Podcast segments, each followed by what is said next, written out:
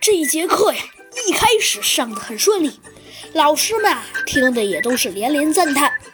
但是后来，由于一个同学的问题，这个课程的所有进展好像都不一样了。只见呢，这次啊，科学课老师呢给大家讲的道理是。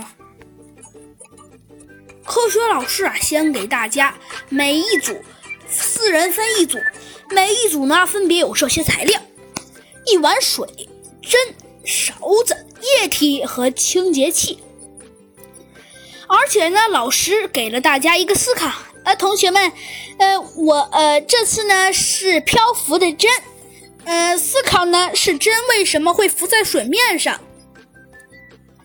可是啊，偏偏在这时候，一向不爱问问题，还特别霸道的、特别霸道的竞技搏击大队长，突然开始变成了小问号。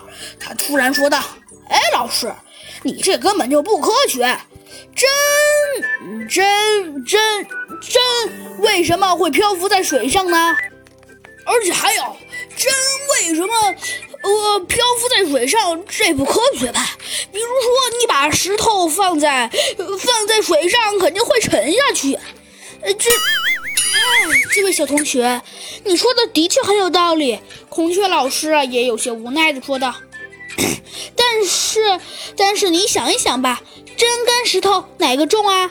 当然是石头啦。所以呢？对啊，那所以，嗯嗯嗯。